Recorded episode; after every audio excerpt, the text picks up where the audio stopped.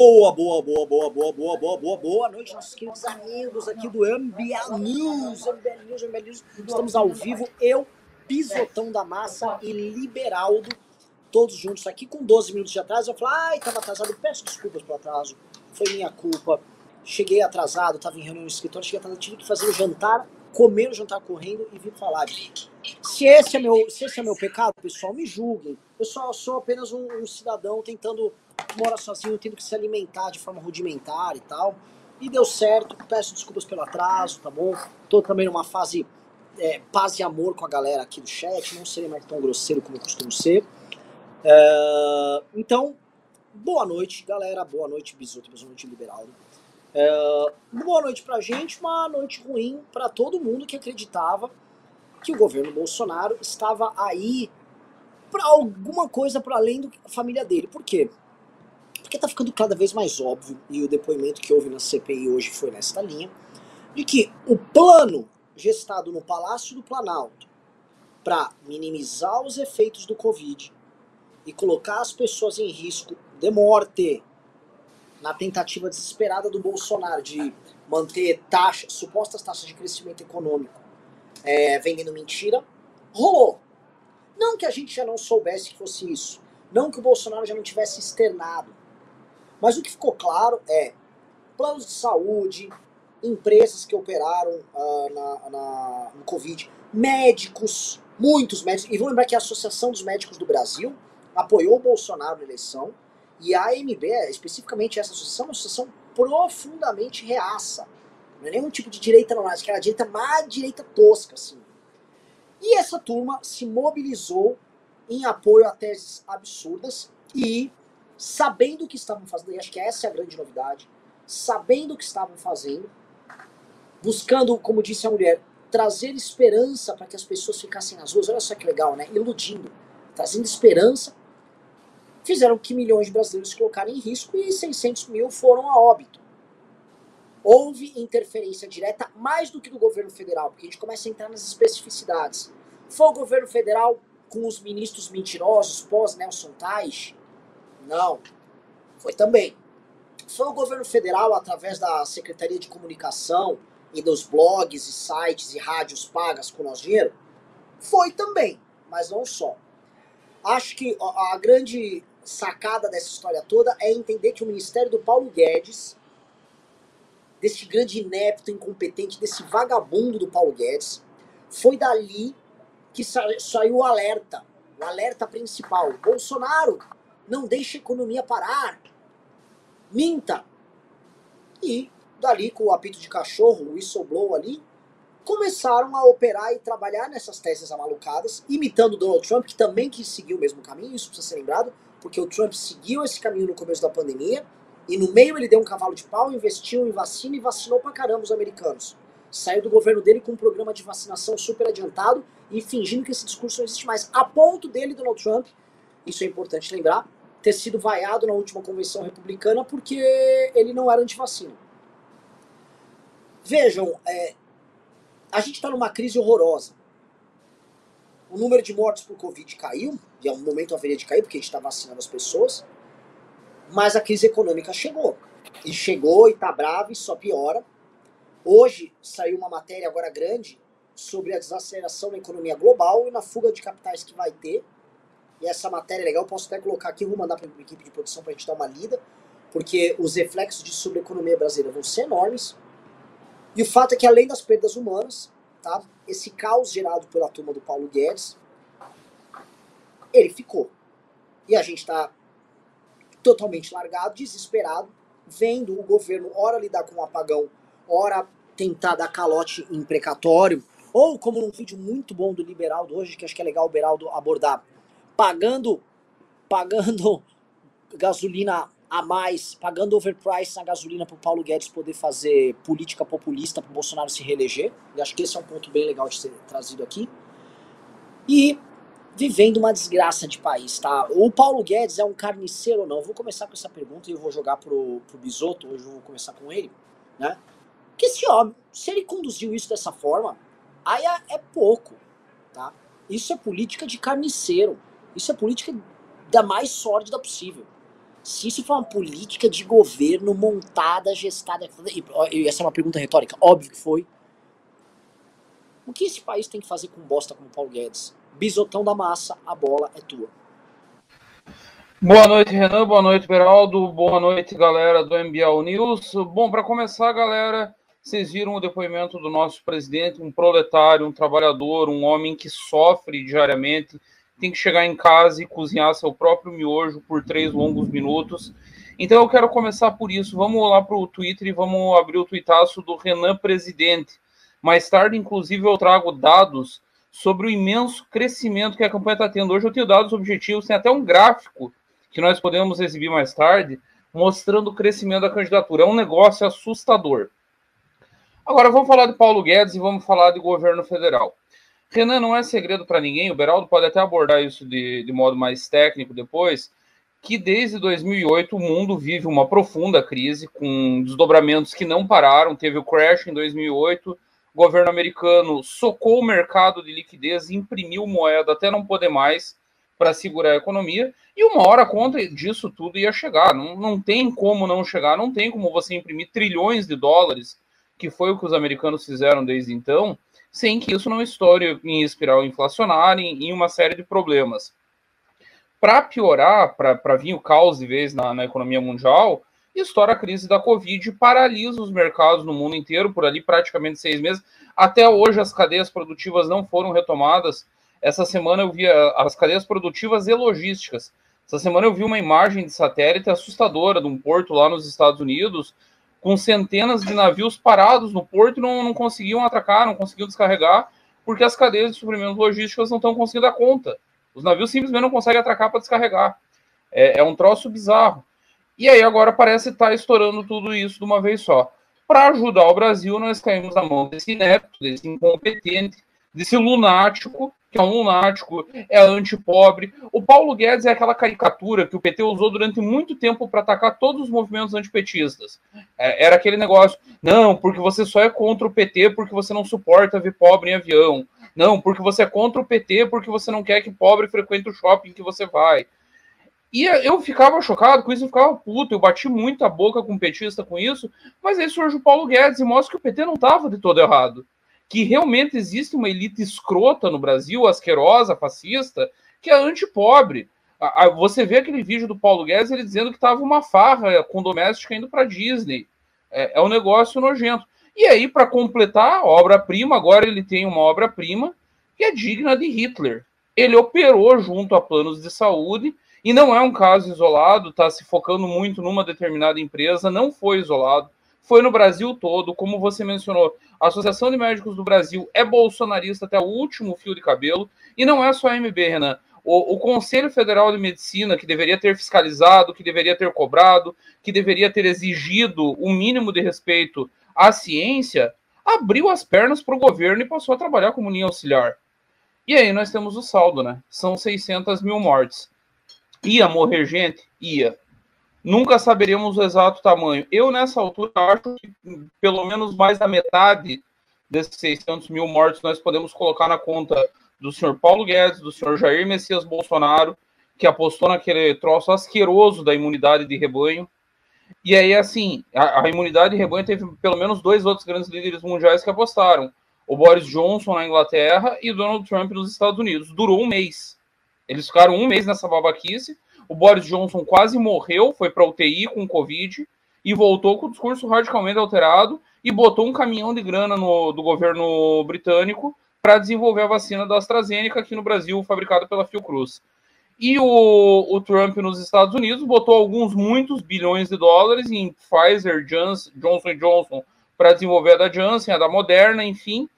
O, foram apostar na ciência. Fiz, escutaram a ciência, fizeram o básico. E esse filho de uma puta, esse imbecil desse presidente, cercado por esse nazista desse Paulo Guedes, esses dois continuaram apostando na política de imunidade de rebanho até agora. Pressionaram empresas, pressionaram planos de saúde, pressionaram médicos, contaram com a cumplicidade de alguns, de, de, como eu mencionei, o Conselho Federal de Medicina, a Associação dos Médicos do Brasil, dentre outras entidades de classe, e o saldo está aí, 600 mil mortos. Eu só vejo uma alternativa, Renan, nós precisamos de um tribunal de Nuremberg não vejo outra coisa a ser feita senão um tribunal de Nuremberg assim que se encerrar. Para mim, essa é a primeira medida para sanear o Brasil depois disso tudo. Eu vou passar pro Liberaldo e vou pedir um negócio para vocês, tá? Eu vou fazer uma coisa nova aqui. Liberaldo, galera, deem like na live, like, like, like, like, like, mete o dedo no like. E a gente tá vendendo aqui e tá fazendo o início das vendas com vocês aqui no MBL News. Uh, a gente está dando prioridade para vocês e uma das formas para comprar o, com, o ingresso para o congresso mais rápido é você pagar aqui os 300 reais para pagar o ingresso dos dois dias, se for comprar, direto por Pix. Você manda o Pix dos 300 reais, já manda a pergunta e manda junto no Pix o seu número de celular. Porque aí a gente entra em contato amanhã com você, já te mandando o convite tudo certinho, tá? Então você pode comprar pro próprio MBL News que a gente já despacha o teu ingresso rapidão, não precisa entrar no site, fazer cadastro, fazer nada já manda por Pix e a gente vai avisando aqui. Lembrando que o congresso a gente já, pô, a gente tá botar 1.500 pessoas a cada dia, tá? A gente já vendeu mais ou menos 40% dos ingressos e nem começou a anunciar, as pessoas nem sabem quem vai no congresso. Tá tudo muito doido. Liberaldo da Massa. Depois do meu merchan, a bola é toda tua. Não, vou continuar no seu merchan, Renan, porque é importante o pessoal entender que o Congresso do MBL é um ambiente, uma oportunidade de discussão sobre política é, que não tem igual no Brasil hoje. Você vai ter ali uma juventude, não só a juventude mais militante, engajada, mas gente que se interessa em ouvir diversas forças que vão estar ali presentes e que vão poder ter experiências em relação ao mundo, à realidade do mundo político. Então, é realmente imperdível para quem se preocupa com o Brasil, para quem gosta de política e quer se envolver no tema. Bom, vamos lá é, vocês trouxeram alguns pontos importantes. Eu vou começar pela questão é, que o Bisoto levantou da inflação mundial. É, diferente do que pode parecer, assim, a gente tem dois problemas distintos. Um foi o volume de impressão de dinheiro desde 2008 no mundo. O mundo, ele desde então, ele segue num risco crescente de inflação por excesso de liquidez. Essa liquidez, ela, ela essencialmente está retida nos grandes bancos mundiais é, e não é ela que está causando o, a inflação de agora que a gente está experimentando aqui e outros lugares do mundo também estão experimentando em algum, alguns produtos. Por quê? Porque essa inflação hoje ela é uma inflação de demanda. Então, se você for comprar um carro hoje é, na concessionária aqui no Brasil, você vai ter é, filas que podem demorar um, dois, três. Alguém me falou que uma Fiat Strada, se não me engano, ou algum Fiat desse meio utilitário, está demorando sete meses para ser entregue. Então você tem uma inflação é, porque a oferta está restrita. O problema do excesso de liquidez, o mundo vai ter que lidar com isso de alguma forma, porque quando você tem muito dinheiro na praça, e os bancos eles não estão emprestando o quanto deveriam, então é, esse dinheiro fica retido. Se esse dinheiro todo for para a mão das pessoas, obviamente isso gera um excesso de demanda e aí a gente tem uma inflação por excesso de demanda. Então, só para pontuar isso.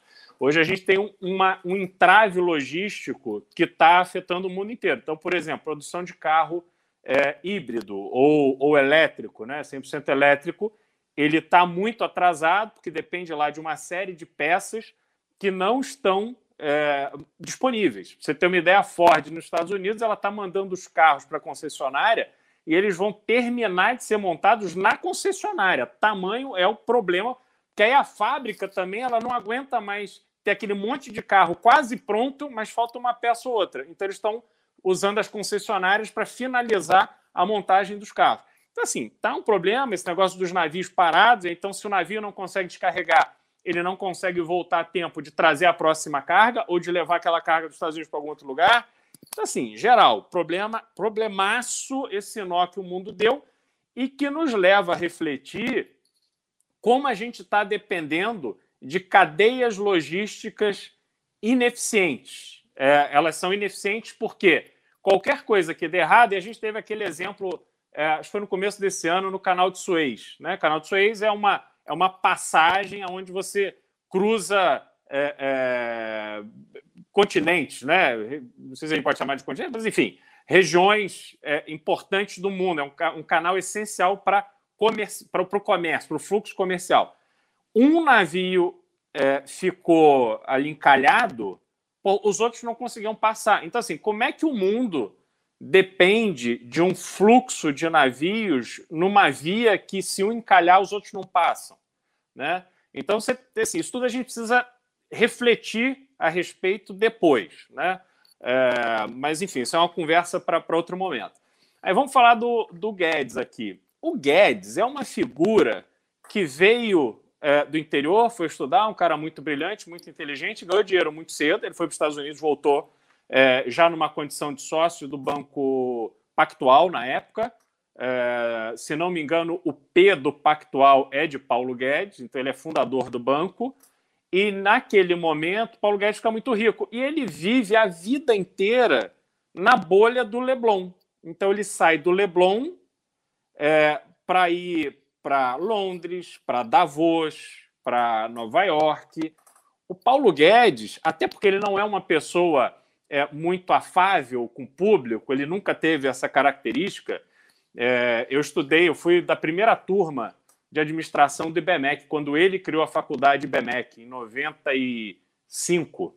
É, então eu tinha esse contato com ele, dele na faculdade, ele na época era sócio do Pactual, concorria com o Jorge Paulo Leman, que era dono do Garantia na época, ele nunca teve esse perfil de ser um cara porra, que gostava de estar cercado de gente, batendo papo, ouvindo. Ele era aquele cara assim: eu sou o gênio, eu sou o PHD, então mantém a distância. Faltava quase aquela placa para ele, ele vestir. Então, como é que você espera que o Paulo Guedes compreenda a realidade da vida das pessoas?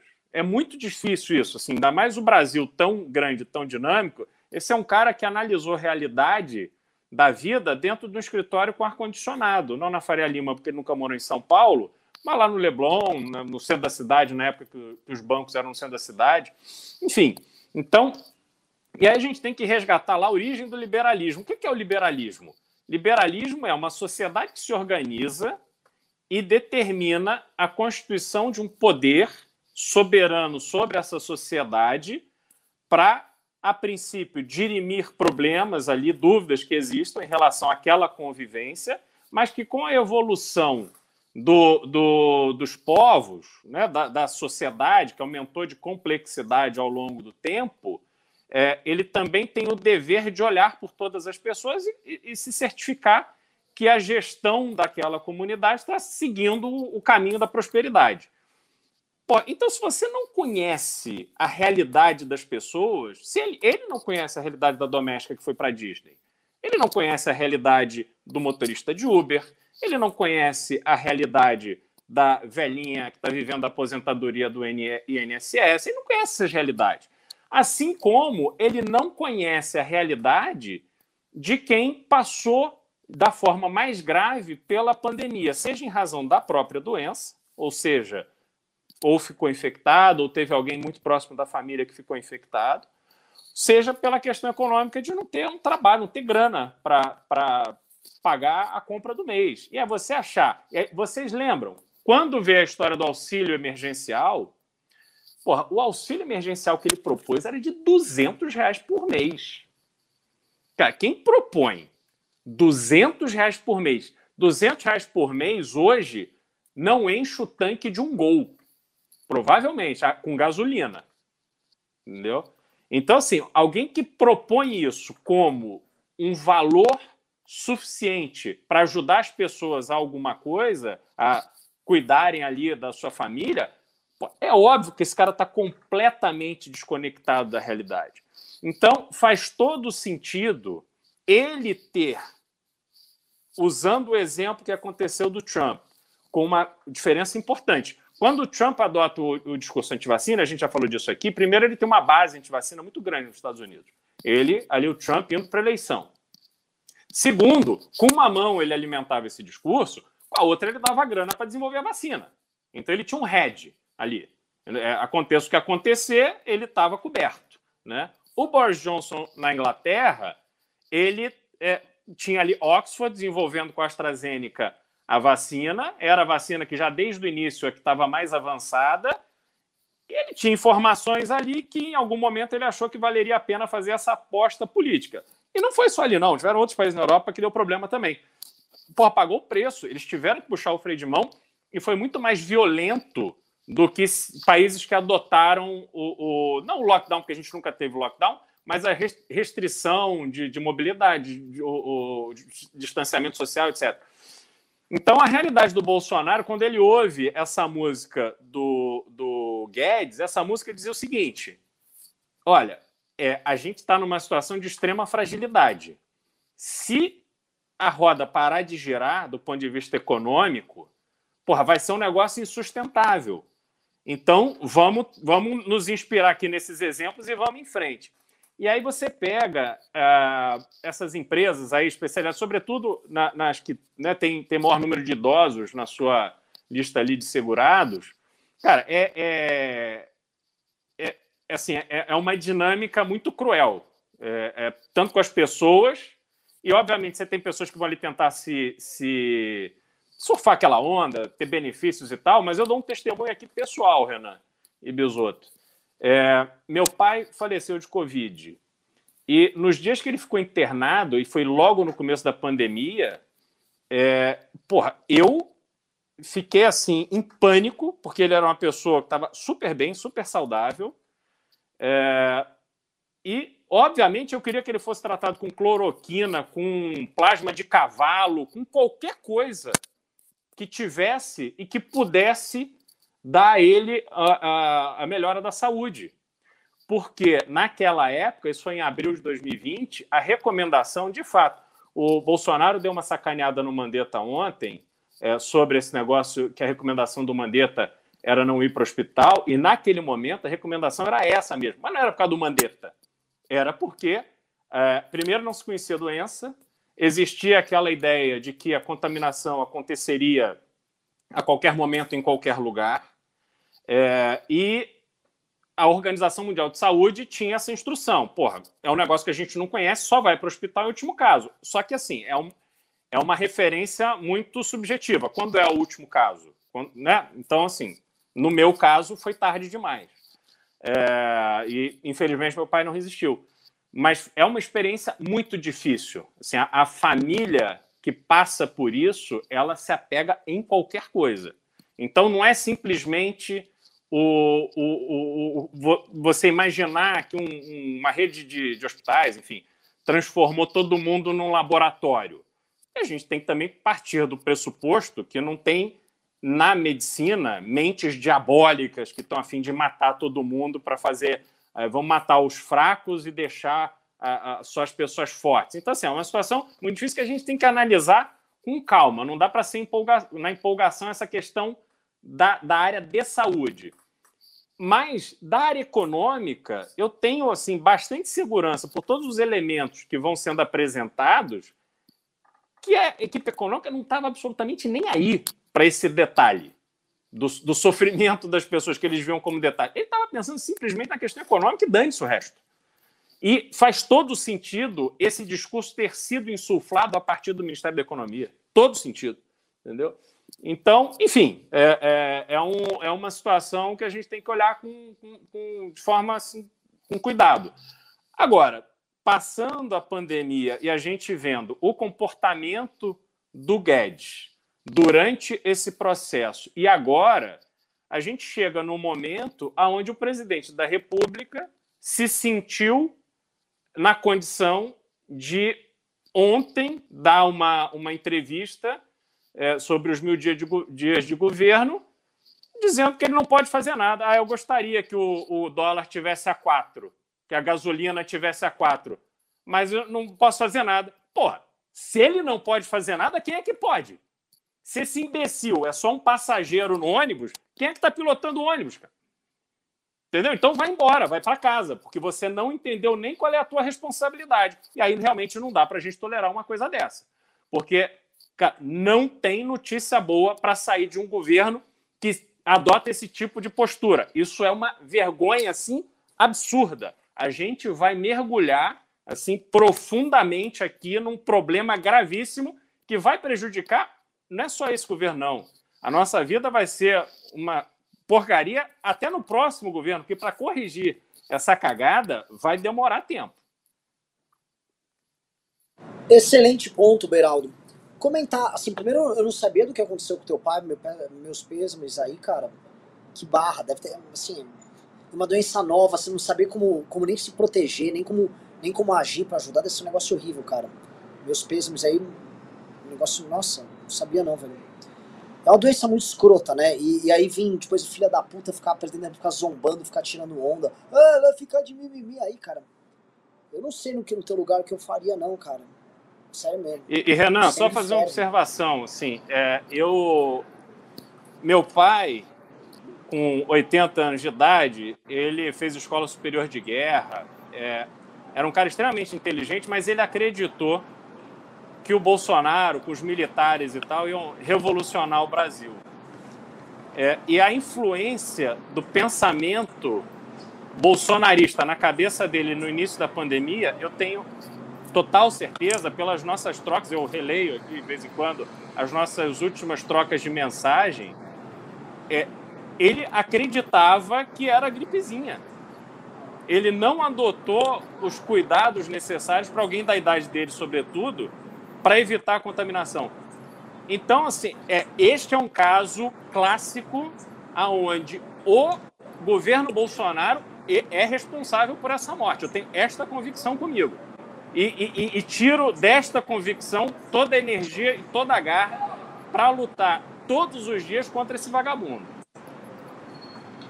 É isso, cara. Assim, quantas milhares de pessoas não faleceram? E aí eu posso falar assim: e as que sobreviveram e ficaram com sequelas? E as que estão internadas até hoje? Por conta dessa irresponsabilidade. Porque assim, a quantidade de família. Quem tá aqui no chat, digite um. Se vocês não tiveram um amigo ou um familiar que não ficou teimoso ou relutante em medidas de restrição, ou mesmo usar máscara, ou falar que é gripezinha, ou falar que dane, se é pra morrer eu morro, tô nem ligando. Porque o Bolsonaro deu esse exemplo. O Bolsonaro, né, as pessoas esquecem assim que existem os atos formais do presidente da República e existem os atos supostamente informais. Por exemplo, uma declaração informal do Bolsonaro numa live não é um decreto do Bolsonaro.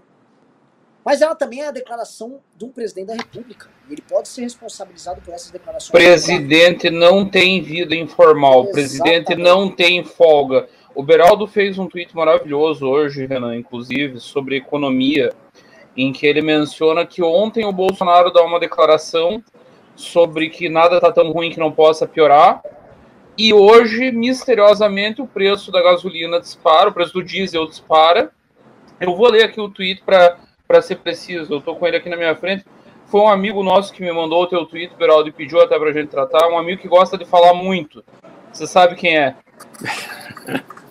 e ele disse o seguinte: ele, o, o tweet do Beraldo diz o seguinte: menos de 24 horas depois do profeta Bolsonaro dizer sobre o câmbio e os combustíveis que nada está tão ruim que não possa piorar, o dólar passou de 5,42 e a Petrobras anunciou 9% de aumento do diesel. O MPF e a CVM não vão investigar quem ganhou dinheiro com o bisu do mito. É mais uma. É só mais uma, nós já comentamos isso aqui antes.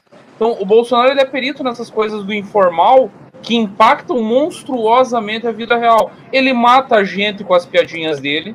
Ele mata a gente chamando um, um vírus extremamente mortal, que já dizimou milhões de pessoas no mundo, de gripezinha.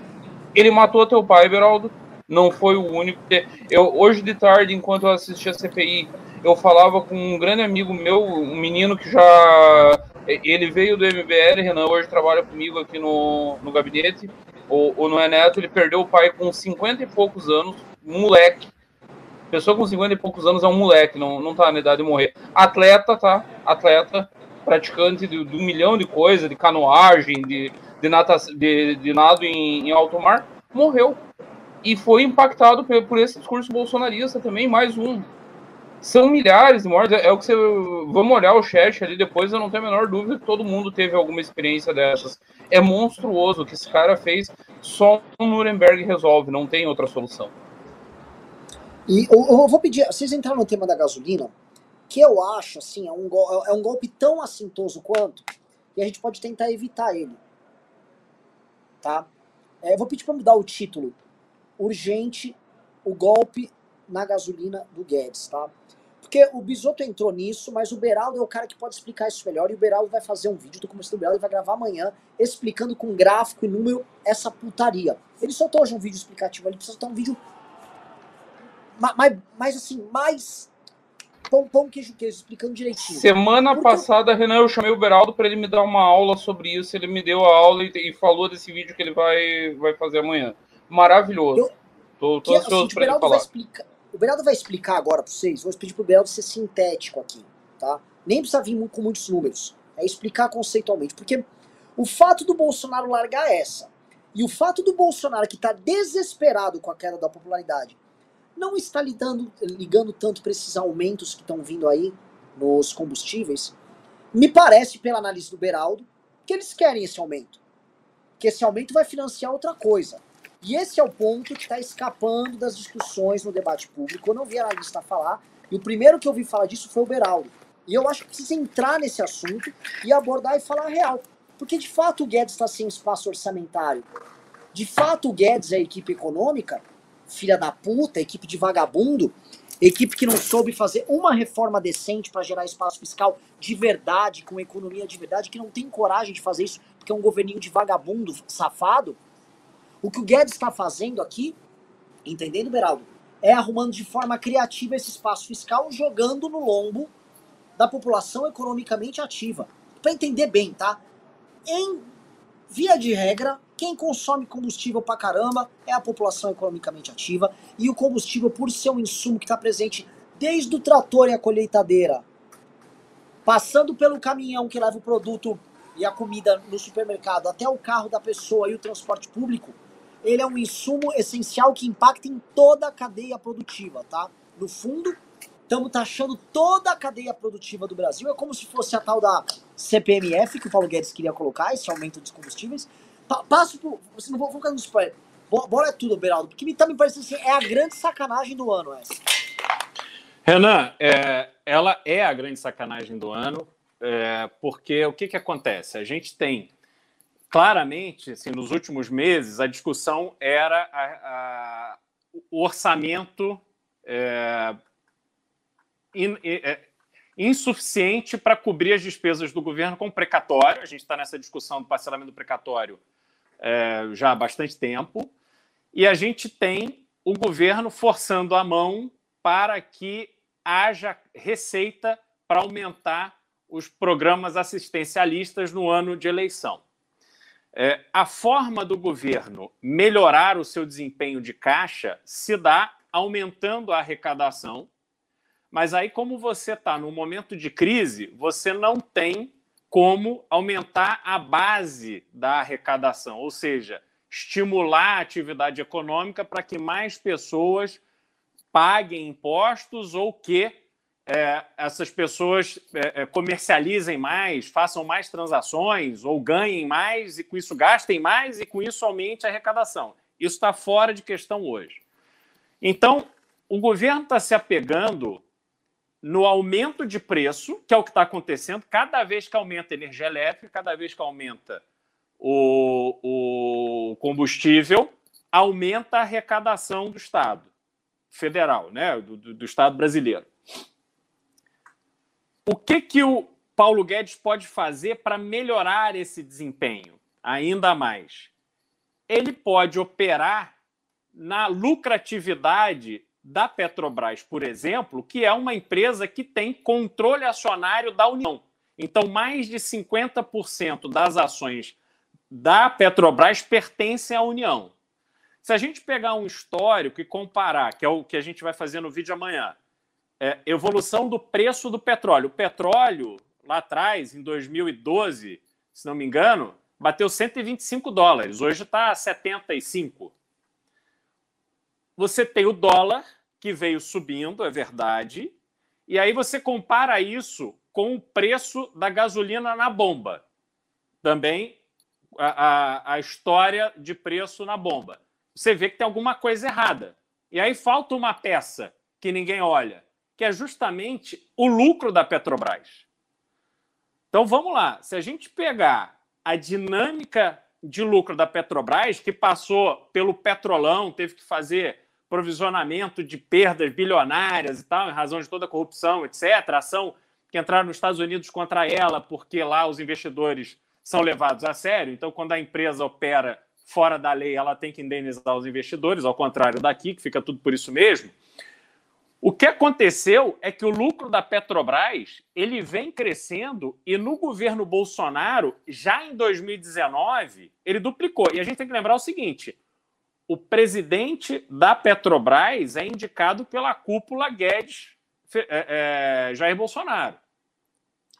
Ele, em 2019, ele já bateu 40 bilhões de reais.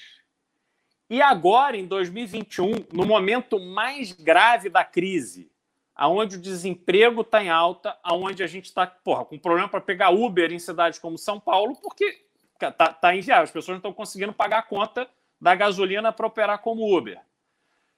Você tem a Petrobras que em três meses foi o segundo trimestre, então foi abril, maio e junho. Só nesses três meses a Petrobras teve lucro de 42 bi. E, já, e a primeira anunciou isso como um, um feito maravilhoso para o mercado. Porra, ação subiu, todo mundo batendo palma. Segundo, anunciou junto que já faria distribuição desse lucro para os acionistas. Ou seja, metade dessa grana vai para o bolso do Bolsonaro e do Guedes gastarem dessa maneira cretina que eles vêm anunciando para poder cobrir buraco, para poder aumentar fundo eleitoral, para poder dar emenda para o Centrão, para poder fazer esses programas assistencialistas eleitoreiros que eles estão fazendo. E a gente está pagando essa conta. A gente paga a conta do imposto e a gente paga a conta do preço, porque este preço embute um lucro porra, absurdo que vai para o bolso do, do, do Jair pagar essas contas todas que ele está arrumando para se reeleger no ano que vem. Isso é um escárnio, isso é uma sacanagem, isso é um arroz contra a população, cara, jamais visto. Isso não tinha na época do PT. A nego lá ia, metia a mão e tal. Mas, pô, você pressionar a população desse jeito, isso é de uma canalice, cara. Inacreditável. Entendeu? Então, e aí outra coisa.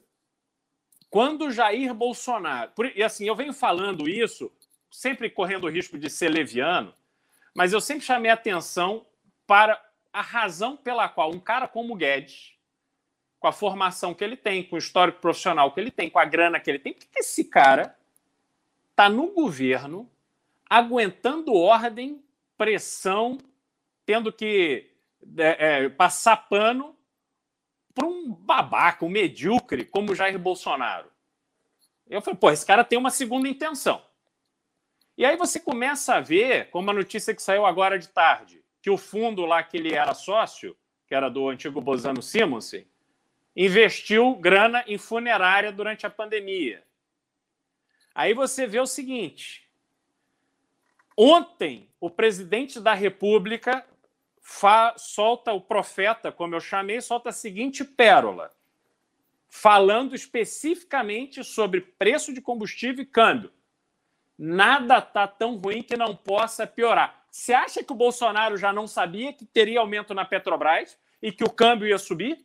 Você acha que esse cara não sabia disso? E se ele sabia, você acha que o Guedes não sabia? E agora eu te pergunto: a CVM e, e a PGR vão investigar quem ganhou dinheiro hoje com câmbio e com Petrobras? Ou vai ficar por isso mesmo? Porque a CVM é um dos órgãos mais é, é, inertes que eu conheço. Não faz nada nego pinta e borda, e aí de vez em quando ela vai lá entrar com um processo contra um malandro lá que tentou ganhar 200 reais operando uma informação que ele descobriu. Agora, os tubarões é o modelo do Brasil. É só a gente pegar a época da desvalorização do câmbio, governo Fernando Henrique. A CPI, lembra do nome da CPI? Marca e Fonte Sindan. Esse era o nome da CPI. O Brasil parou para fazer uma CPI para investigar quem quebrou ninguém que ganhou dinheiro no câmbio naquela desvalorização do real foi chamado na CPI. Porra, cadê o Garantia? Cadê o Itaú? Cadê os amigos do Fernando Henrique? Cadê a turma que jantou com o Fernando Henrique nas vésperas da desvalorização do câmbio? Ninguém? Ninguém vai para a CPI? Então a gente se acostumou a os políticos, o ambiente político, o ambiente econômico, os banqueiros, a turma que comanda o show e que ganha cada vez mais dinheiro, eles elegem ali os alvos e a gente compra, como se eles forem, fossem os malfeitores. Entendeu? Porra, o Cachola, porra, quebrou, foi preso, se exilou, voltou, foi em cana de novo, o cacete. Cara, essa turma Itaú Garantia, etc., e outros tantos que ganharam dinheiro, esses caras estão surfando uma onda. Pô, Itaú bate recorde de lucro a cada trimestre. Dezenas de bilhões de reais de lucro. E aí isso remete ao ambiente bancário, onde a gente viu ontem aquele bocó, aquele puxa-saco ridículo do Pedro Guimarães, presidente da Caixa Econômica, anunciando emocionado que ele ofereceu um crédito para as pessoas de baixa renda, um crédito entre 300 e mil reais, dizendo que é um microcrédito para o empreendedor sair da mão do agiota. Olha o papo desse malandro. Meu irmão, mil reais? Esse cara gasta mais de mil reais no almoço de família no sábado. Aí ele vai achar que mil reais vai resolver a vida do cara que é camelô, que está tentando pagar o aluguel, que está tentando pagar o tratamento e o remédio do filho. Que... Porra, esse cara tá de sacanagem. Mas aí não é só isso, não. Aí, além de ser mil reais, que esse discurso de que vai tirar essa gente da mão do agiota, esse cara vai cobrar 60% ao ano de juro. Porra, isso é um roubo, é agiotagem oficial. Como é que esse cara tem a cara de pau de dar uma entrevista com a bênção de Bolsonaro para falar isso para a população, meu irmão? Esse cara tem que não, dar tapa na cara, são vagabundos. Não é agiotagem, Beraldo. Sou obrigado a discordar. A Jota não cobra juro tão caro assim, não. A Jota cobra juro mais baratinho. O pessoal precisa conhecer mais os AJ, a Jota é uma gente boa. Enfim, Renan, tá, pô, é, e o IAJ tá ainda é uma instituição nacional, é igual o bicheiro. O AJ, o IJ é patrimônio material do, do, da cultura brasileira. Esses bosta aí não. Mas, mas olha só, Beraldo, o que você tá narrando, que é uma coisa revoltante, né? É, é, é a construção de, de, de tributações ou modelos diferentes de tributação não formal, nem dentro do nosso sistema tributário, mas basicamente é uma expropriação, porque as pessoas não podem fugir de comprar combustível, simplesmente coisa inevitável. É uma expropriação que elas estão fazendo, que o governo está fazendo, para poder financiar os projetos dele. E olha só, passando de uma forma diferente pelo orçamento, que se eles podem manejar de uma maneira, vamos dizer, não tão engessada. Talvez seja esse o trabalho que gente como Guedes esteja fazendo em Brasília, eles estejam só focando nisso. O Bolsonaro tem instrumentos, vamos dizer, heterodoxos de trabalho, pouco fiscalizáveis, para poder operar. E vai lá e vai operar e vai tentar operar na eleição.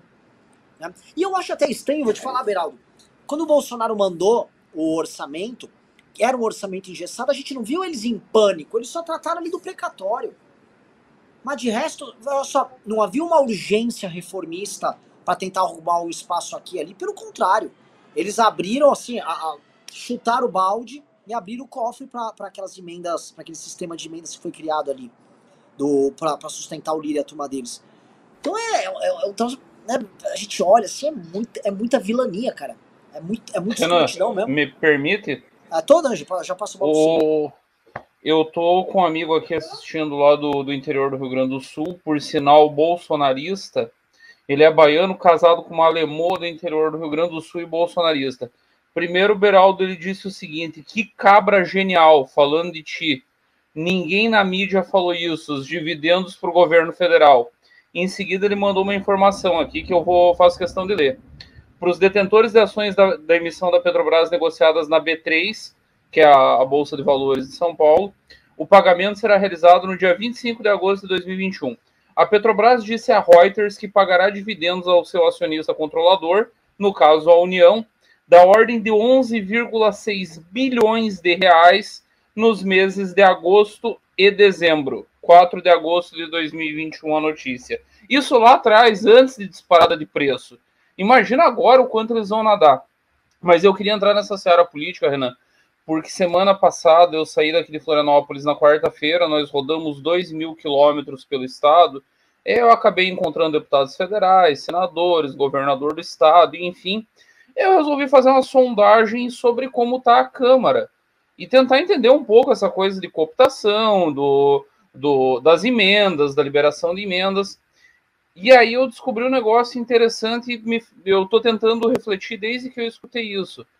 é só do Lira, meu irmão. Não é se gritar pega centrão. Nem o centrão tradicional. É o clubinho do Lira. Ou tá sentado no colo do Lira, ou não libera porra nenhuma. O, tem nego aí que tá votando todas as pautas do governo e não tá liberando nada.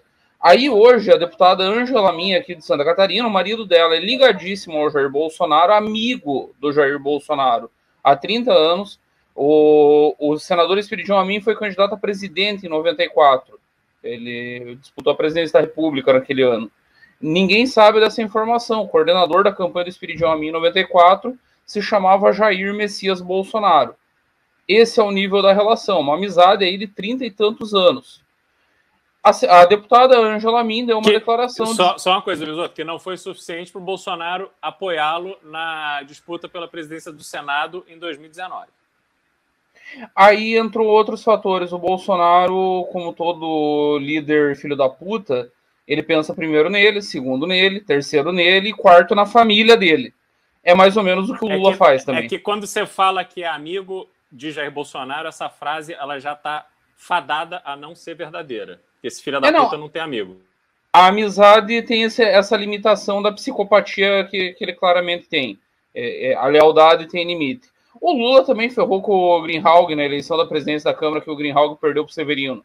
O Lula poderia ter operado e meteu no rabo dele também. Não. O Bolsonaro não é o primeiro que faz isso. Mas, enfim, estamos falando de uma relação de amizade. A deputada Angela Min, ela é a coordenadora da Frente Parlamentar Catarinense em Brasília, que reúne os três senadores e a bancada federal de 16 deputados. Santa Catarina, eu, eu brinco aqui, o pessoal até não gosta dos nominhos que eu dou para o Estado, mas enfim, o bolsonaristão do Sul, para eu não usar um termo mais pesado, o, o bolsonaristão aqui é muito forte e ela disse hoje que está pronta a se rebelar contra o governo porque não está vindo obra. O Bolsonaro anunciou mais um daqueles pacotaços do, do Tarcísio essa semana, coisa de um bilhão de reais, não tem um centavo em Santa Catarina, nada, zero. O, o cara que vem passar férias aqui, que já teve 12 viagens para o Estado, não liberou um centavo para obras aqui. O Estado está pagando obras da União aqui. E eu fiquei pensando, Renan, o que, que pega na Câmara dos Deputados que só o clubinho do Lira consegue é, trabalhar como uma barreira na Câmara? Aí eu comecei a desconfiar que não é o clubinho do Lira. Não é só o clubinho do Lira, porque isso não para porra nenhuma. O, na época do Cunha, a Dilma liberava muito mais e tinha uma base muito mais elástica que derreteu com, com a perda de apoio popular. E as pesquisas mostram que o apoio popular foi para tacho. Nós temos que começar a mirar o clubinho do Lula. E aí eu, vi, eu, eu saquei isso e vi que começou a pegar isso até na base de esquerda. Semana passada eu, eu cheguei a te mandar no WhatsApp, eu não cheguei, não sei se chegou a ver, uma matéria de um portal do, do PT do Paraná dizendo que o Lula estaria indo para Brasília nessa segunda-feira para tratar do impeachment eles começam a sentir, eu acho que nós temos que começar a chamar o, o Lula na chincha. É ele que está segurando a porra do impeachment na Câmara. Não é o Centrão, não é Lira. Lira sozinho não conseguiria. É a esquerda fazendo o corpo mole na porra do Congresso, porque pro Lula tá o paraíso. Ele vai ser aclamado presidente do jeito que a coisa tá indo. Se o Bolsonaro segue vivo até a eleição. É tudo que ele precisa. E por outro lado, você tem César Maia, eu inclusive quero trocar uma ideia com ele, faz anos que eu converso com ele sobre análise de pesquisa, que o César Maia tem exatamente a mesma análise que eu tenho. É sismogênese. Se Bolsonaro derrete, o Lula morre junto. Se Lula derrete, Bolsonaro morre junto. Os dois estão operando um para salvar o outro. É, é um negócio bizarro e nós temos que começar a chamar essa gente na chincha. Aliás, antes de terminar o programa, me permita fazer uma digressão que eu tenho duas informações para dar. E eu até ia fazer uma brincadeira, mas agora nós já, já estendeu muito para ver, de repente, nós estabelecer uma meta de venda de ingressos para o Congresso ou de Pix, enfim, para eu dar as duas informações que eu tenho que são relativamente exclusivas. Uma trata de candidatura presidencial e a outra da CPI e da participação do senador Renan Calheiros na CPI e o porquê que essa CPI está se estendendo tanto. Por que está demorando tanto para fechar o relatório? Se quiser fazer a brincadeira, Renan, estamos com 47 então. minutos. É o seguinte, pessoal. Olha só. Tirando a pessoa que mora longe, que você assim, tem impossibilidades assim bem materiais de ir no, no Congresso do MBL, digite um se você, havendo as possibilidades, pretende ir no Congresso, digite dois se não, tá bom? E aí, vamos botar a meta aqui. Se a gente tiver 10 ingressos comprados pelo Pix, ah, é, eu só vou contar os do Pix, aí o Bisoto libera as informações aqui. Então vamos fazer uma chantagem bisotal aqui com a galera, tá? Como é que compra pelo Pix? É bem simples. Você vai mandar o Pix aqui em suporte.mbl.org.br, tá passando embaixo do Bisoto aí na tela de vocês. Manda o Pix de 300 reais e avisa. É, para o ingresso no Congresso, pode mandar uma pergunta aqui, manda o número do telefone que a gente vai entrar em contato e vamos efetivar, você vai receber no seu celular o ingresso, tá? Porque tem muita gente reclama da burocracia, aí entra no site tal, inscreve, mete o cartão, às vezes mete no Pix lá e vai. Então já, já tem um ingresso comprado aqui pelo Pix, então faltam nove outros ingressos, então se a galera comprar, o Bisoto libera informação. Outra coisa que eu vou pedir para vocês, por favor, like na live. Por favor, aqui, é, é, likezinho na live, aquele like, é, sabe, para a live chegar mais pessoas. Tem quase 2.400 pessoas aqui na live, tá? É, tô vendo aqui, galera que tá mandando um, dois, um, dois, blá, blá, blá, blá, blá. É, lembrando que vai ter debate presidencial no Congresso, tá? vai ter debate presidencial. Eu quero, eu só vou te chamar até o Lula e o Bolsonaro, eles não vão, mas eu por mim chamaria todos, mas os demais estão confirmando todos. Obviamente ter, o Renan presidente estará na mesa debatendo, né? É o mínimo que eu espero. Ah, se houver pressão, não, eu, o clamor das massas me fala. Hashtag Renan presidente, galera. Tem que estar no debate presidencial. Não, é só com o clamor. Se, se, o, se o bafo quente do, do povo tiver atrás, aí a gente não tem como como não, não agir, né, Bisoto? Isso aí é, é aquela pressão, assim, eu, eu tô sentindo, tá nas padarias, tá nas oficinas mecânicas, o povo comum clama por isso. Mas é um peso muito grande, eu não sei se eu, se eu hoje sou capaz de abandonar a pressão que eu recebo dentro do MBL. Agora deixa eu falar um negócio para vocês, é, dando uma, uma pequena mudança de assunto aqui, tá? Entrando para eleições 2022, a gente comentou um pouco a situação do novo ontem, eu comentei com o Ricardo, né? Mas eu quero entrar nisso, que a gente volta a falar das fofocas do campo da direita, né? E de quanto a direita, ela, enfim, a, sabe aquela história do Marx, né? A história se repete primeiro tragédia como farsa. E o farsa que ele fala, né, é uma, uma tradução que a gente tem aqui. A farsa que ele se refere é um gênero. Que existe o gênero, que é a, a, a tragédia. São dois, são dois farsa... gêneros de teatro. De teatro do teatro Exato. grego clássico. Não tem nada a ver com o termo e a farsa é uma comédia. Então, quando ele fala em farsa, no fundo ele está falando em comédia, né? Com uma grande piada. E o que acontece, né? Como com a grande queda das grandes esperanças, especialmente quando o Moro vai para o governo Bolsonaro, um pouco conversei com o Beraldo hoje isso aí. Mas o governo Bolsonaro mostra que foi uma grande mentira. Os farsantes vão surgindo, eles vão surgindo e desaparecendo muito rápido. Então a gente pega aquele monte de farsante que está no Partido Novo, que tomou o Partido Novo, em vez do Partido Novo ser um instrumento aliado nossa, nossa causa, é um instrumento do lado do inimigo. Ou seja, agora com a saída praticamente oficial do Amoedo, ele que se dispôs a voltar, não para ser o presidente, mas para constar na direção do partido, foi rejeitado. Obviamente porque ele não é bolsonarista, vamos ser claro. Então, quem está no partido hoje, Partido Novo hoje, quem pretende ficar, é porque coaduna com isso, é coaduna com gado. Então me vem falar, ah, o novo é diferente. É diferente de uma ova, é um, é um gado de banho tomado. Teve o fato do tal do delegado da Cunha, que eu fiz uma live hoje à tarde, né? E é uma live bem humorada, mas pelo amor de Deus, que situação grotesca. Que situação grotesca. Porque percebe que assim, o campo da direita, tirando a gente aqui e mais algumas pessoas, é um campo que é, é patético. As pessoas vivem de dar go o golpe do bilhete premiado em, em, em rodoviária para poder sobreviver politicamente. O que o delegado da Cunha faz é, é assintoso, é, é, assim, é, é, um tiro na cabeça de qualquer pessoa que tem mais de dois neurônios. O cara trata todo mundo como mongoloide. Esses caras do novo tratam como mongoloide, todo mundo. Ai, não, finge que não tem nada acontecendo, que 600 mil pessoas morreram, tem uma crise gigante, aí fala, olha, tô de olho nas reformas, hein, ai, ai, ai, Paulo Guedes, não sei o quê. Cara, o que, que restou desse troço? Porque a gente tá vendo as pesquisas, nome nenhum tá emplacando na terceira via. Nada, não tá emplacando nada. Até porque os nomes não dá para emplacar, ninguém se empolga com uma parada dessas. E a gente olha ao redor do Brasil, a renovação que deveria ter, tirando os quadros do MBL, tirando, sei lá, surgiu um liberal daqui e tal, o desempenho do Rubinho, Rubinho pegou relatoria na Câmara dos Vereadores de São Paulo da reforma da Previdência, tirando uma coisa aqui, outra ali, é um deserto. E me parece, eu acho que oficialmente que a direita, ela, ela vai morrer meio que por WO, o pouco que vai restar é esse bloquinho nosso, E um bando de gado que vai, vai, vai ter gado eleito, esses Nicolas, essa gente horrorosa vai se eleger deputado federal, mas vão desaparecer no governo Lula. Agora, que, como vocês veem o quadro da direita brasileira? Vocês conversam, vocês conhecem gente. Como vai ficar essa bosta? Porque é, é assustador. Como eu, eu, eu, volto a colocar, o da Cunha era o último grande expoente de direita a surgir nos últimos 4, 5 meses. Se ele sobreviver ao que está acontecendo, é porque tem muito otário no Brasil. Porque as pessoas realmente assim, eu quero botar um diploma de otário, põe um chapéu escrito otário. Porque assim, alguém acreditar no papo desse cara, papo, papo dizem de pilantra de botequim de quinta categoria. E o resto, esse Partido Novo, que só faz isso com uma sofisticação diferente, mas é a mesma merda. Querem comentar isso? Porque assim, este é um assunto que eu sei que coloca para baixo, a, esfria o espírito de muita gente que acompanha a gente, mas a gente tem que falar a verdade para as pessoas. O que, que vocês Sim. acham?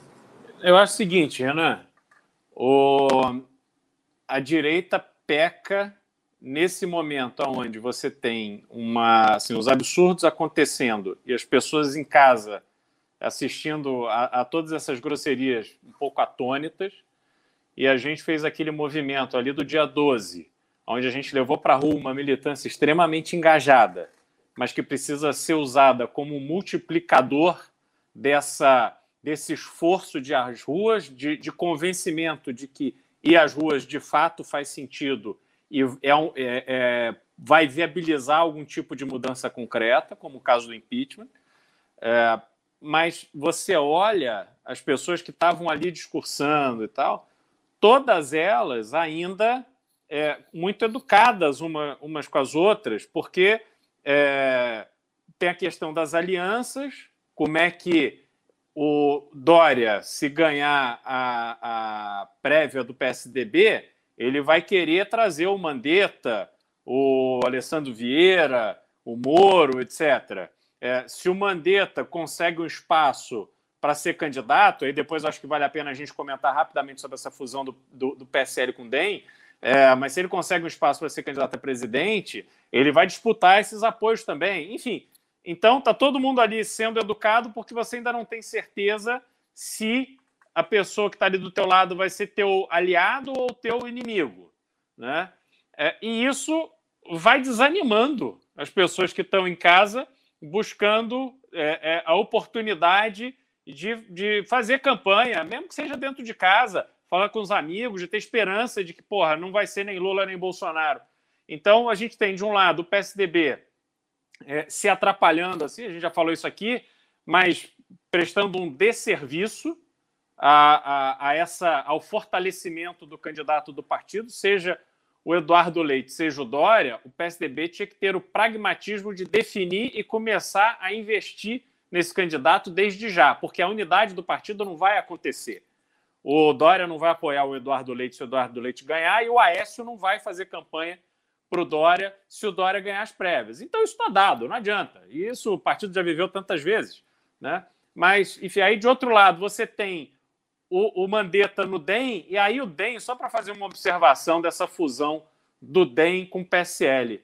É, eu queria fazer um registro aqui da minha imensa decepção com essa liderança política jovem de uma escola, quando existiam ali políticos extremamente é, é, violentos assim do ponto de vista da prática política, como o Antônio Carlos Magalhães, e aí o ACM Neto pega um partido como Democratas, que vem lá do PFL, que sempre foi ali um reduto da direita brasileira, que herdou vários nomes da UDN.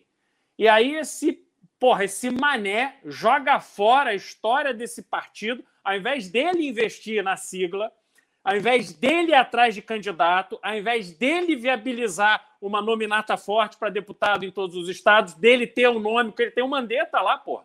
Aí ele começa a ter uma série de atitudes, e aí foi embora o Rodrigo Garcia, aqui em São Paulo, para ser candidato pelo PSDB. Foi embora o Eduardo Paes, lá, para talvez ser candidato pelo PSD. Por quê? Porque não teve liderança. Ele é um mané, ele é, um, é um, uma vergonha para a história política brasileira à medida que ele simplesmente deixa desaparecer o DEM se fundindo com o PSL, que é um partido que estava fadado a desaparecer.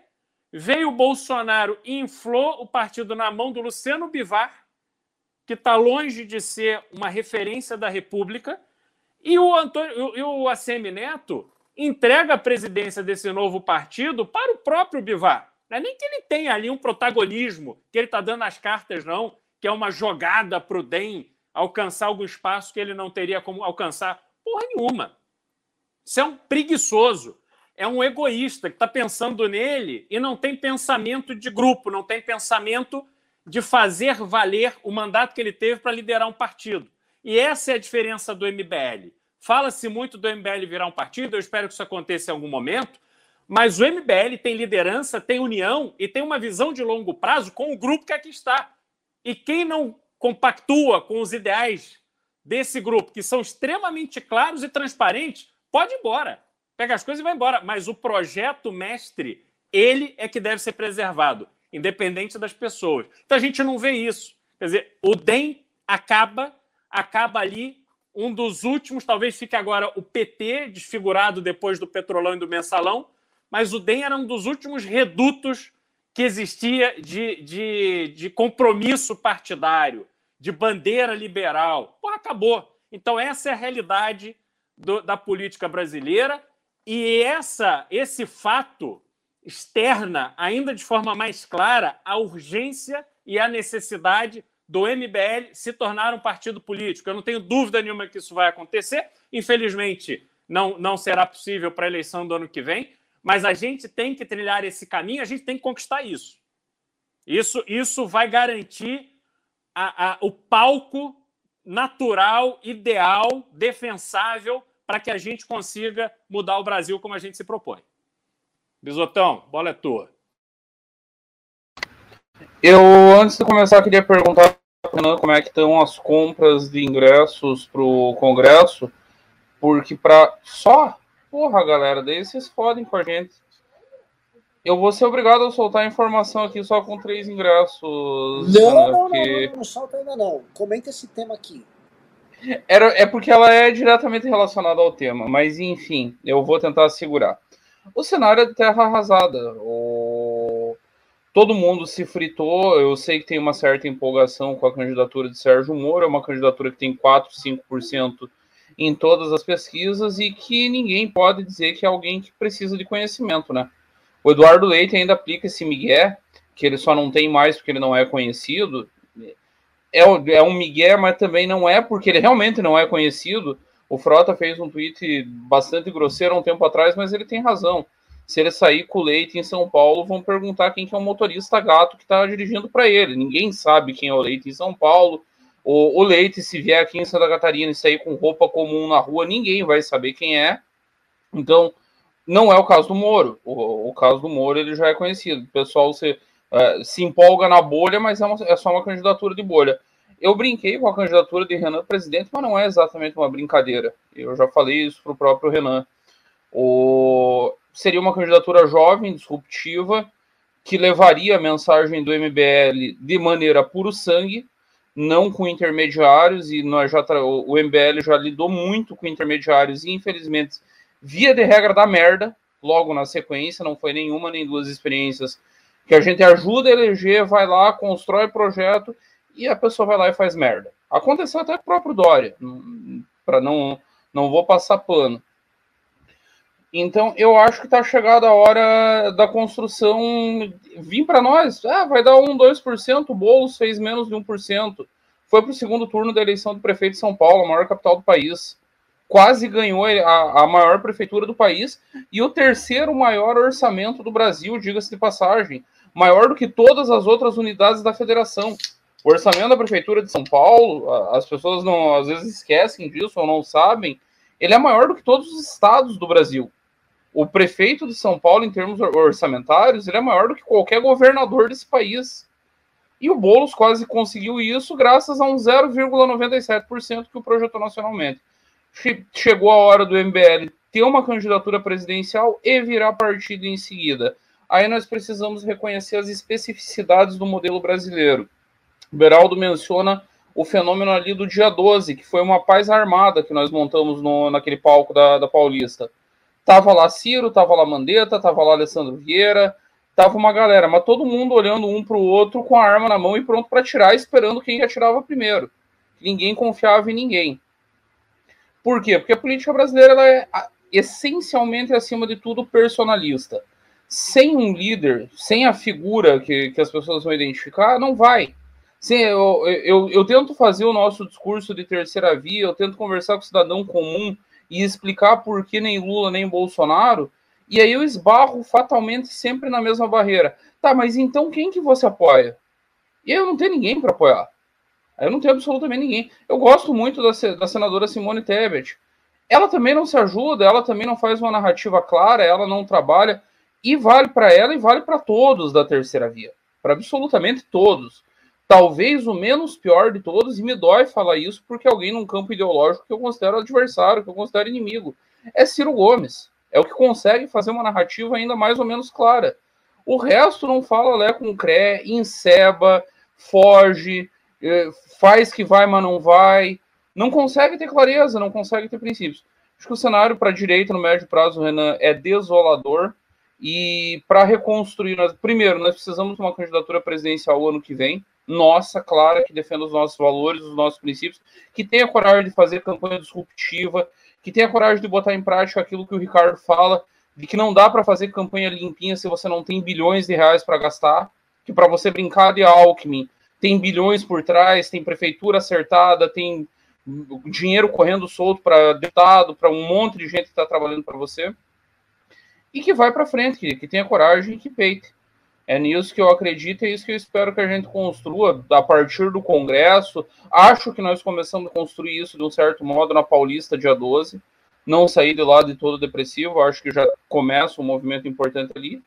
E aí é tocar para frente e ver o que acontece. Fora disso, cenário de deserto, vamos eleger alguns parlamentares no ano que vem e vamos tentar sobreviver a Lula, sabendo que o Lula vai ter os instrumentos para fazer uma venezuelização do Brasil, sem fazer muito esforço e sem nenhum tipo de violência. Porque o cenário é de terra arrasada. Então, vai ser muito fácil para o petismo nadar de braçada. Resistir a um governo Lula, caso isso se confirme, vai ser muito difícil. Muito difícil. A herança que nós recebemos é muito maldita e, e é que para o Lula vai ser bendita. Não é à toa que ele está operando o Congresso para não deixar o impeachment acontecer. É o cenário dos sonhos dele. É exatamente isso. Eu recebi ligação ontem, por coincidência, de um politicão tá em São Paulo tal. Ele foi comentando, cara, conversei com o Tutinha. Tá louco. Tá maluco. Tá maluco. Tutinha é dono da Jovem Pan, pra quem não sabe. E tá doido. Está doido, doido e vai.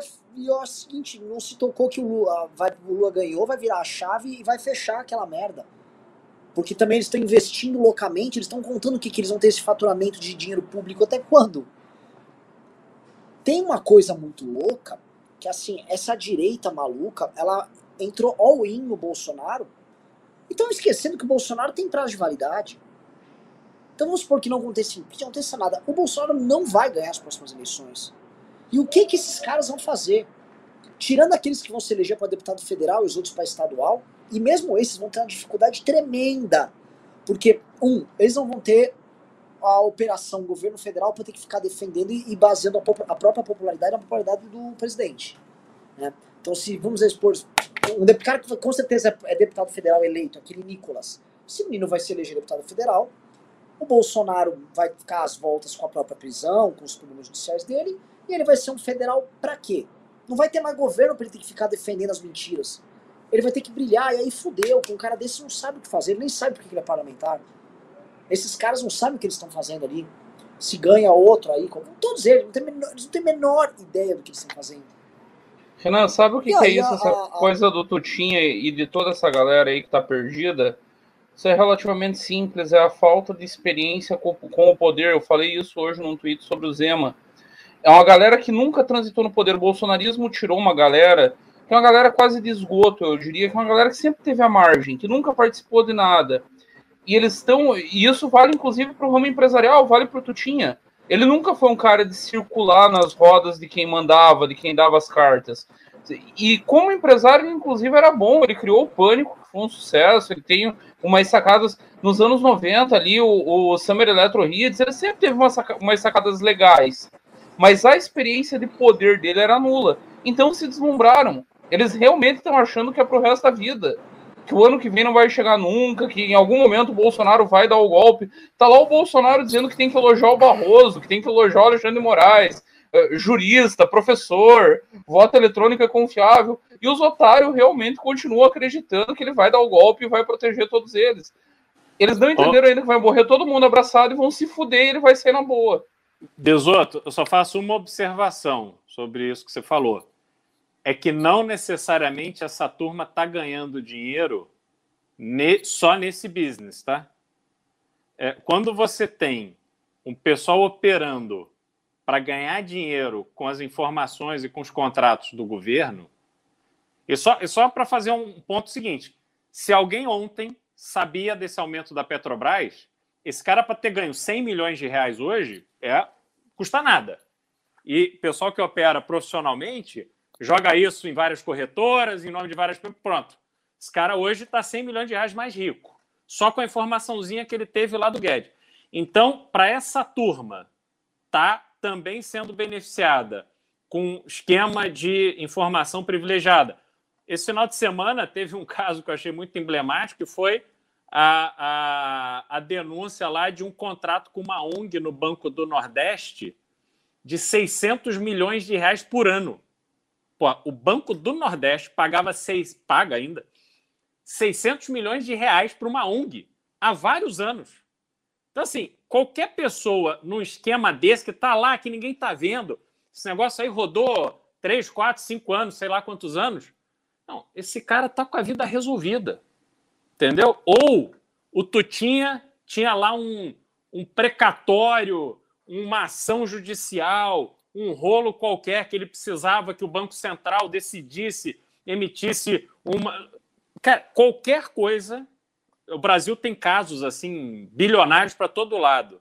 Então a gente não sabe efetivamente quais são os interesses dessa turma. E pode ser que entre o Lula e feche a Jovem Pan e o Tutinha vai morrer de rir.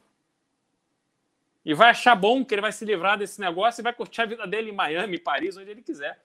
Entendeu? Então, assim, não dá para a gente ser tão é, é, puro, assim, achar que as coisas são tão claras, porque elas não são, não.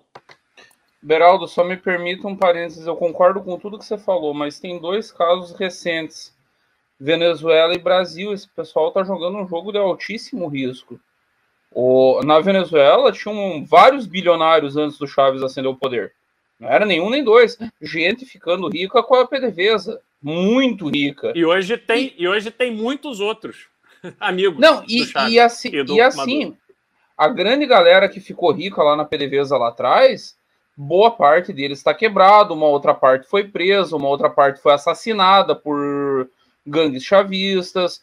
E assim, a outra mais recente aqui no Brasil, o pessoal que diz: ah, não, o Brasil é acordo de elite, sempre se resolve por cima, no final fica todo mundo bem. Não é bem assim os irmãos Batista quase se foderam, o Ike tinha um império multibilionário, se fudeu, mas se fudeu muito. E nós estamos falando de multibilionário. Não? O Ike não tinha milhãozinho. Era um império, um império global. Era top 10 da Forbes, era brigando para ser top 1. Onde é que está o Ike hoje? Então o pessoal brinca com coisa séria não dura para sempre. Às vezes as consequências dessa brincadeira, eu, eu, tenho certeza que tem nego levando bem mais de 100 milhões. Esses insights que estão rolando, essas viradas, essas maluquices de vou simular um golpe de Estado e depois vamos, vamos brincar, tem gente levando muita grana nisso, sabendo o exato momento do avanço e do recuo. Imagina quem sabia o exato momento em que o Bolsonaro ia radicalizar na véspera do 7 de setembro, e depois o exato momento em que ele ia abrir as pernas para o Temer e para o Alexandre, quanta grana não fez? Vamos imaginar em, em, opções, Beraldo. Você conhece bem o mercado financeiro. Você brinca com opções no timing exato disso aí. Quanto que dá para fazer? Bisoto, o jantar de comemoração foi na casa do Nagy Narras. Pô, precisa falar mais alguma coisa?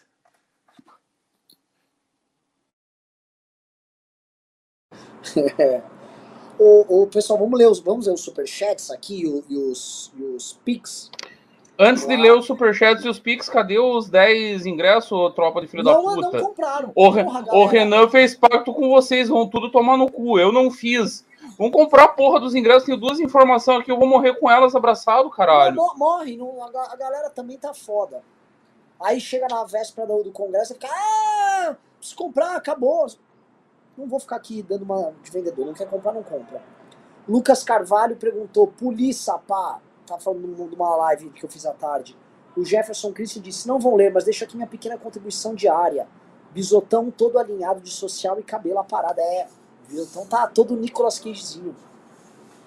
João que charuto disse, cubano. O, é. hoje, hoje teve um negócio bizarro.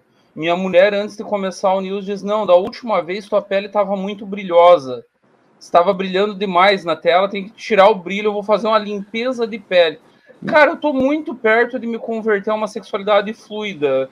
Que é limpeza de pele, é... é... Virou é um metrosexual. Tá... Daí é um passinho, Beraldo. De, de metrosexual para diante é um passinho. É... O João Pedro disse: Bisoto em Floripa, a rapaziada em geral ama o prefeito Jean. O que você acha da prefeitura dele? Ele será, seria um bom governador? Cara, o Jean faz um governo ok, bom, não, tanto que foi reeleito em primeiro turno, votação histórica. Acho que seria um bom governador, sim, mas falta capilaridade. As pesquisas que eu tenho de governo do estado aqui, inclusive, dizem isso. Ele é muito forte na capital, mas ele é absolutamente desconhecido no resto do estado. É o problema dele. Mas é um prefeito ok e seria um bom governador. Bom, Lembrando que Santa Catarina, a capital não é a maior cidade do estado. Não, a maior cidade do estado é Joinville, que é uma cidade industrial, fica a 200 quilômetros daqui no norte do estado. O Jefferson Christian disse: ninguém fala, mas o Atila foi humilhado, descredibilizado e atacado quando disse que poderia morrer um milhão. Ele salvou vidas. Ele não estava errado nas análises dele. O Atila e a Marina acertou muita coisa. O Luiz Gustavo. Eu acho que ele errou pra caralho e vendeu o Apocalipse. Ele acertou mas ele não no. errado no Apocalipse.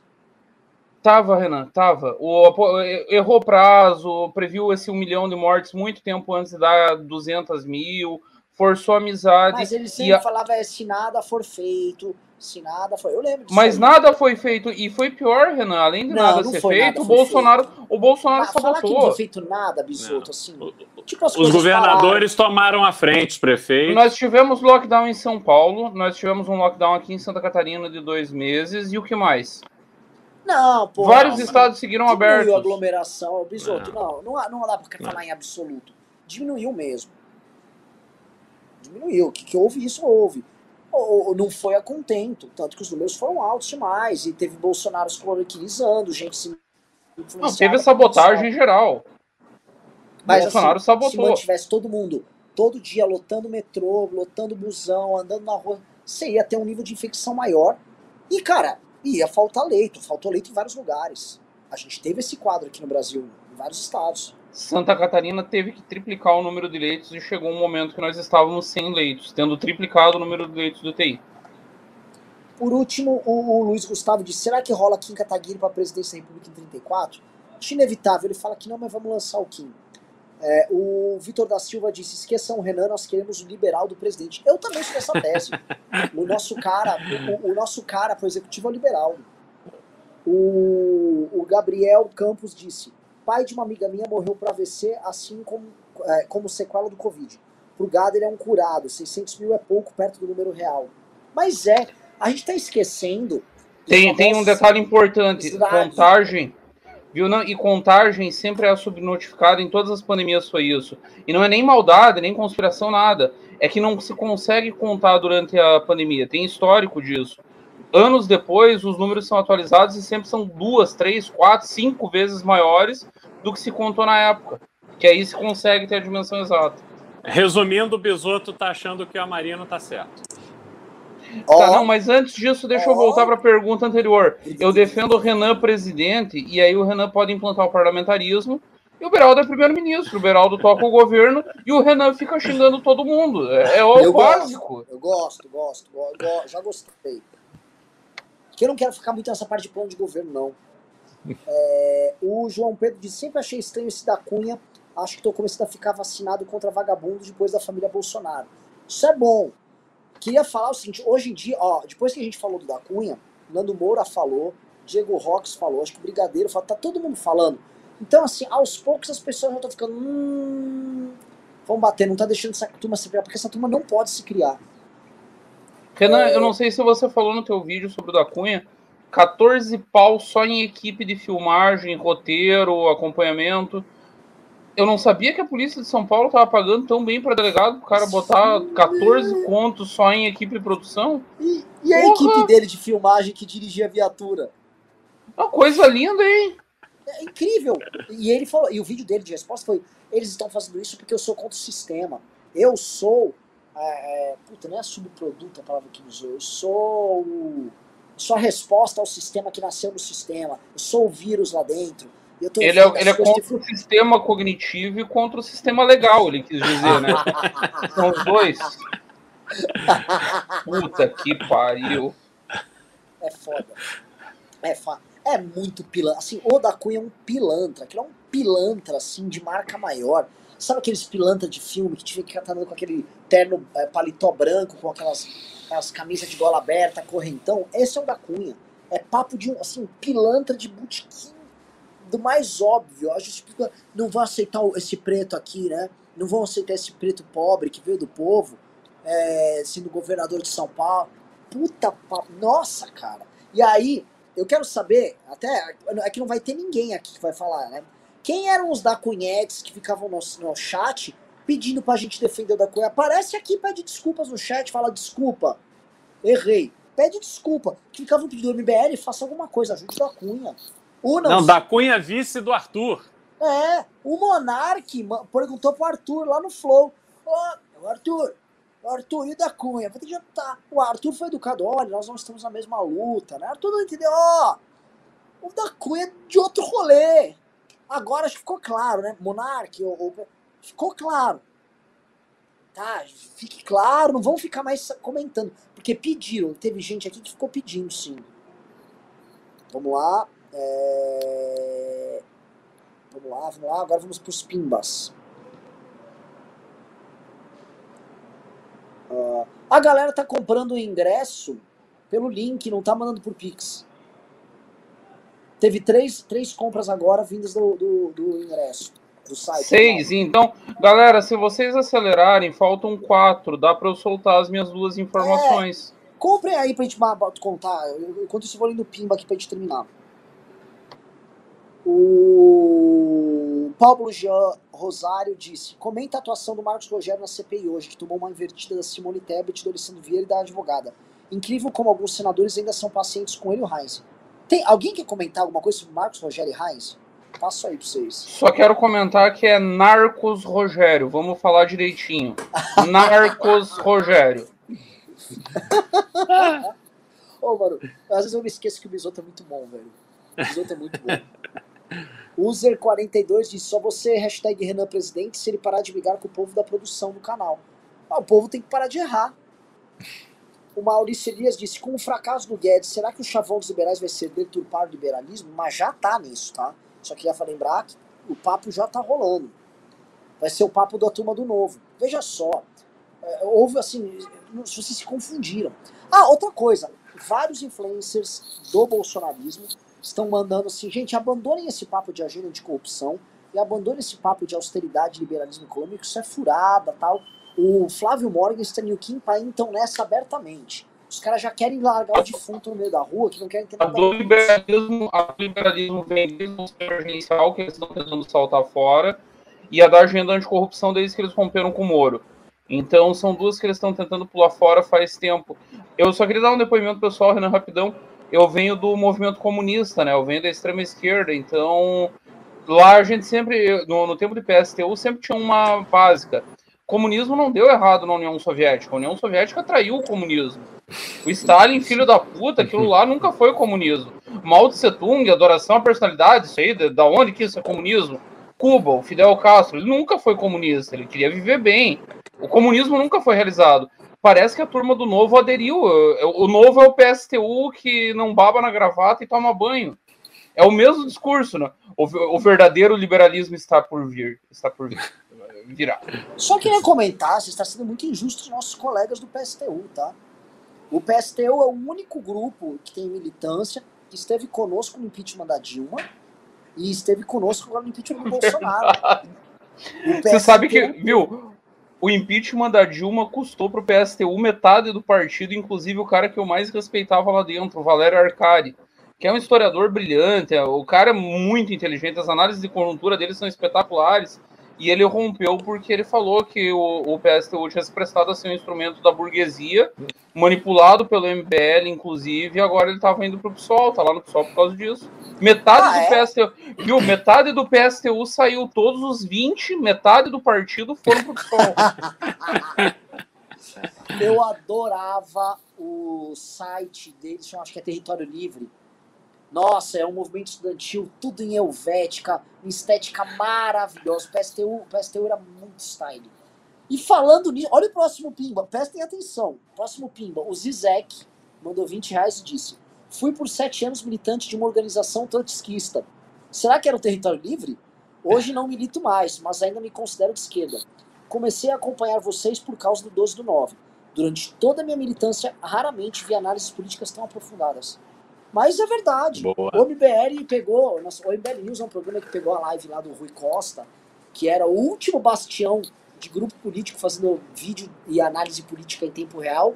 Nós demos um banho no nosso grande Rui Costa lá do, do festival. Por isso que ele quer bater na gente o tempo todo. Eu tô tendo que engolir minha gargalhada lembrando do Rui Costa que esses fascistas liberais chegaram a criticar o partido por uma nota oficial feita no momento de embriaguez.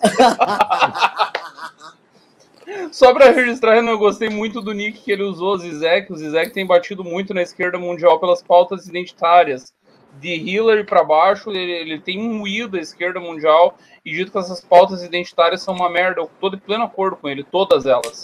Eu vou falar aqui, ó. É, a pessoa, as pessoas têm que ler autores que, que estão no outro campo. Eu, eu tenho um cara de esquerda que eu compro todos os livros dele. Tá? Gilles Lipovetsky leia tudo, muito boas análises sobre contemporaneidade dele, muito bom. O Zizek, eu li um só, agora o livro dele sobre a pandemia. Agora o debate dele com o Jordan Peterson, que coisa maravilhosa. Coisa maravilhosa. Você não precisa concordar com o cara em tudo. Agora, o cara é bom. É, mandaram aqui o Jordan jantou o Zizek. Se você não assistiu o debate, quem viu debate sabe que não rolou nada disso. Inclusive, o debate do meio fim, os dois começaram a concordar. O Renan acabou de dar um, uma puta dica para vocês. Leiam autores do campo, do, do campo adversário. Eu vou dar uma segunda dica. Quando forem ler e avaliar, não analisem com emoção. Não analisem com torcida. Aí você vê o debate, você sempre vai achar que o cara com quem você concorda ganhou, e às vezes não ganhou. Nós tivemos um exemplo recente, Renan, no, no Derrete. A Isa jantou o Guto e o, e o Renato. Eles não foram para debater, ela foi para debater. A Isa jantou os dois, paciente. Eu concordo alguma coisa com o que ela falou lá? Não. Discordo de tudo, mas ela foi mais preparada, tinha mais argumentos e jantou os dois. Acontece. Sim. Parem de analisar Kim, com emoção. E o Kim jantou o Coppola e a vida que segue. Coppola, quem é esse? O que o Coppola, o Kim jantou. Eu, eu tenho, eu tenho dúvida se o Coppola agora. realmente existiu ou foi um surto coletivo. O Coppola existiu? Quem, sabe aquela coisa assim? Ele é um personagem. Igual aquele negócio do John Galt lá pros libertários, né? Quem é, quem é Cal Coppola? Terminando aqui, os últimos dois pimbas aqui, programa magrinho de pimba, foi o. O Marcos disse: bomba do bisoto. Que tal liberar uma live do Congresso paga? Poderia ser exclusiva para membros. A gente vai ter todas essas coisas, só que é o seguinte, cara. É, isso só vai rolar se tiver a lotação total. Ou seja, se a gente lotou o congresso de gente, aí a gente vai olhar para a galera de fora, porque o foco é a experiência. A gente não está vendendo palestras online, a gente está vendendo uma experiência. Entendeu? Então depois que lotou, aí a gente foca no resto. O Almir disse, pergunta séria, por que o MBL não apoia o Ciro? É o terceiro candidato isolado e antagonista de ambos, ou isso é um chute no saco 22? E o Fábio Montezuma disse, vocês viram a proposta de voto preferencial ou ranqueado que rolou na reforma eleitoral? Não seria essa saída para uma possibilidade de terceira via? O que vocês acham dessa proposta? Eu acho complicada, mas enfim, quem quiser. Não, para ela ser complicada, não dá, não tem condições. Não existe em lugar nenhum, gente, pelo amor de Deus. Não, mas isso é só para contagem de, de tempo e grana, não é isso? Não é para contagem de eleição. Não, para contagem de eleição, Beraldo, para definição de segundo turno, para tudo. Não, você tem certeza? Não pode. Tenho, eu li a proposta da Renata Abreu. Era cinco votos na majoritária. Era um troço bizarro, e daí o ranking ia definir. É, é um troço surreal que não isso existe em lugar nenhum até, do planeta. Até porque isso é inconstitucional. Sim, sim, é, é bizarro. Todos somos iguais perante a lei. Então, como é que eu, um cara do meu lado, o voto dele vale mais do que o meu? Tem como? Não, não, não. O voto era ranqueado. Tipo, o cara ia definir, eu voto Beraldo, Renan, Eduardo. O outro define, Ai, eu voto Renan, isso. Beraldo, Eduardo. É você faz uma listinha de cinco e aí, quem Entendi. tiver o melhor rating final vai para o segundo turno, os dois ah, primeiros. Desculpa, eu Bizarro, confundi com aquela, com aquela questão da contagem de voto para negros, mulheres. Não, não, não, não, não. É outra coisa. Ah, isso é, é outra coisa. Bizarríssimo. Só que isso é para contagem do fundo. Né? O voto vai valer isso. mais para ah. o fundo. É, co coisas do Brasil. O Brasil é bizarro, né? O Brasil é. Enfim, galera. Não, ó, não mandaram aqui, vou perguntar aqui pra galera, mas realmente compraram os ingressos pelo site, não compraram por Pix, só uma pessoa comprou por Pix. E essa pessoa foi quem mesmo? Foi o André Demonte. Ele falou: Congresso Ibéria, ele passou o celular dele. Beraldo, existe alguma forma de evidenciar essa intenção do governo? A intenção do uso do recurso do lucro da Petrobras como fonte orçamentária? Acho que ele está se referindo a isso. Sim, é, a distribuição de lucro da Petrobras vai para o cofre do governo e o governo ele declaradamente está buscando dinheiro para financiar esses programas. Isso ele anuncia todo dia. Aliás, essa semana, em relação à, à reforma do, do imposto de renda, a manchete era exata, a notícia era essa. O, o governo conseguiu fazer um acordo para que essa grana que vem da mudança de imposto de renda financie o programa assistencial do bolsonarismo. É, tá aí, tá dado. Então, galera, vai ficar sem furo do bisoto hoje. Quem quiser saber do Bisoto, vão no Instagram dele, tá? Aí ele vai, aí vai abrir uma live lá e ele conta. Aqui tá proibido pra galera, porque a galera não contribuiu. Fechou, ficou, es, ficou estranho isso, Renan, que eu vou abrir uma live para dar meu furo no Instagram. Ficou bem ruim. ficou ruim. A roupa é, do Bisoto, pessoal. Hoje você vai lá e dá o seu furo todo elegante. é, boa. Tá? Então já avisa qual é o teu arroba lá no, no Instagram, Bisoto. Arroba Edu Bisoto, pessoal. Tô só por 100 de chegar em mil. Eu sou pequenininho. Vão lá, por favor, me sigam. E sigam também o Liberaldo para vocês poderem é, participar do plano de governo do Arthur. Manda aí. Isso. Cristiano Beraldo BR no Instagram. Mandem lá uma mensagem. Quem quiser participar do plano de governo do Arthur, a gente tem o um grupo no, no WhatsApp. Então manda o nome, telefone e a cidade onde você mora. E aí eu te incluo lá no grupo tá? E Twitter, CR Beraldo. Me sigam. Maravilhoso, galera. Obrigado pelo programa. Valeu, abraços e fomos. Valeu!